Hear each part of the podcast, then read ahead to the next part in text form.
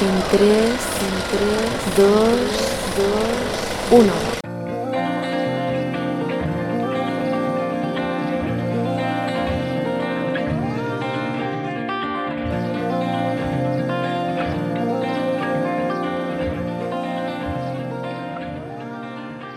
Bienvenidos al octavo episodio de un nuevo podcast. Me llamo Claudia Rufat y estás escuchando Espacio de Moda.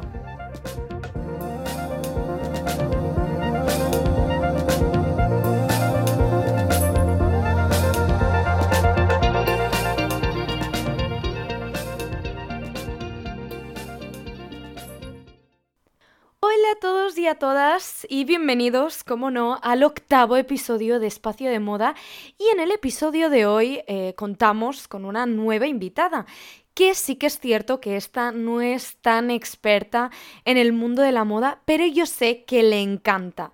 Además, también es muy especial y os aseguro que chismorrear de los looks de eventos como el de hoy le encanta. Antes de analizar los estilismos de los protagonistas de esta edición de los Globos de Oro 2021, que el tema que vamos a tratar hoy es este, sí que es cierto que fue una gala marcada por las restricciones del coronavirus. Aún así, este factor no eliminó ese glamour que podíamos ver en la alfombra roja o podríamos llamarla también no alfombra roja. ¿Por qué digo esto? Esto se debe a que los últimos encargados de presentar los premios tuvieron la oportunidad de posar en la alfombra roja de manera presencial, pero el resto de estrellas lo tuvieron que hacer en diferido en distintas formas, ¿no? Antes de hablar de los estilismos, etcétera, vamos a ponernos en situación como siempre. ¿Y qué son los globos de oro? Pues estos son los galardones concedidos por los 93 miembros de la Asociación de la Prensa Extranjera de Hollywood en reconocimiento a la excelencia de profesionales en cine y en televisión tanto en los Estados Unidos como a nivel mundial. Para que os hagáis una pequeña idea, sería como la hermana de los Oscars. Y ahora sí que sí, dicho ya todo esto, vamos a empezar a analizar esos looks eh, de la gala. Y con nosotros tenemos a Monse, bueno, mm, en mi caso sería mi madre, para vosotros es un oyente. Y dicho esto, pues vamos a empezar. En primer lugar, tenemos a Elle Fanning, nominada a Mejor Actriz por Comedia o Musical en Serie por The Grid. La actriz apostó por un vestido lencero con unos toques así retro de Gucci. Además, el detalle del moño ha sido un plus, ya que contaba con una espalda totalmente descubierta y creo que eso le favorecía muchísimo. A mi parecer este vestido es muy bonito. ¿Tú qué piensas? Yo creo que es súper elegante. Eh, la vemos muy bien el pelo le favorece totalmente y es un vestido para cualquier ocasión importante poder lucir con mucha elegancia. Muy bien, yo estoy totalmente de acuerdo contigo. En segundo lugar tenemos a Lily Collins, que no se llevó el premio a la mejor actriz de comedia por Emily en París, pero lucía un vestido de Itza Logan. Y de verdad, eh, si veis la imagen que nosotras tenemos enfrente, parece que esté sacada de una portada de Vogue. ¿No? Me encanta. Primero ella como actriz es espectacular, en la serie trabaja muy bien y el vestido le favorece muchísimo. Y más en la zona donde se lo ha hecho en unos jardines preciosos.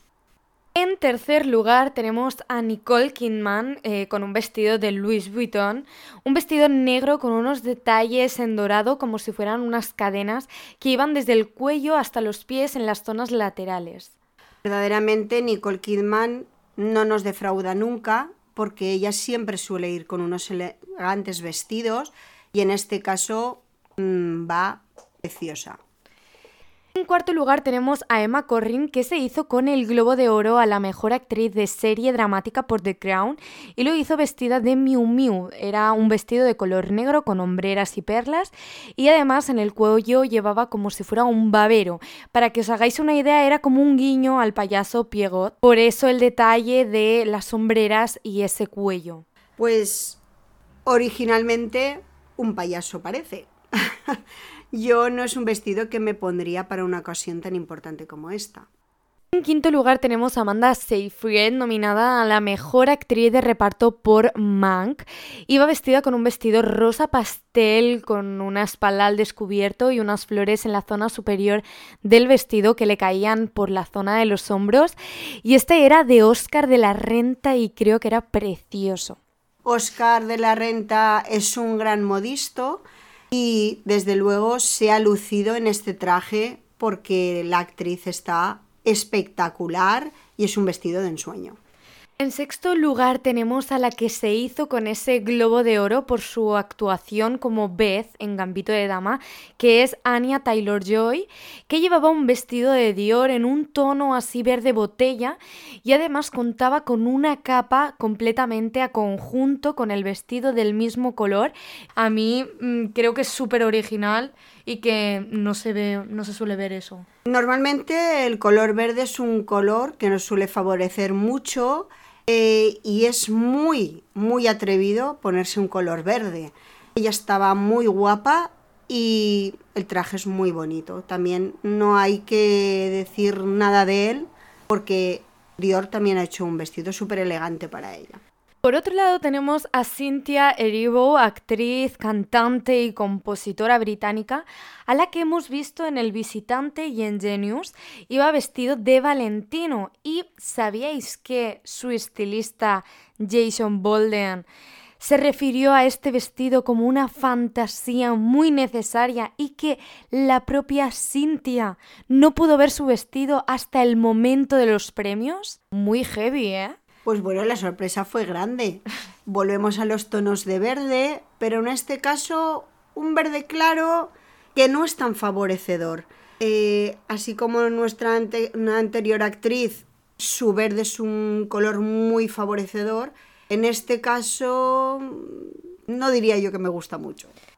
Y ahora en octavo lugar he puesto a Dan Levy para cambiar ya un poco, ya que había mucha mujer, meter aquí a un nombre. Y este es protagonista, director, productor y guionista de Switch, Craig, creo que lo he dicho bien, y llevaba un look en tonos cítricos, más en concreto un traje amarillo de Valentino sobre una camisa de lentejuelas. Quiso arriesgar, ¿eh? A mí es que el amarillo no me gusta. Entonces, ¿qué te quieres que te diga? Claudia, mm, pues bueno, está como está. A mí eh, sí que es verdad que no es el traje que yo diría que es el que más me gusta, pero yo creo que se ha arriesgado muchísimo el escogiendo un color tan llamativo como este.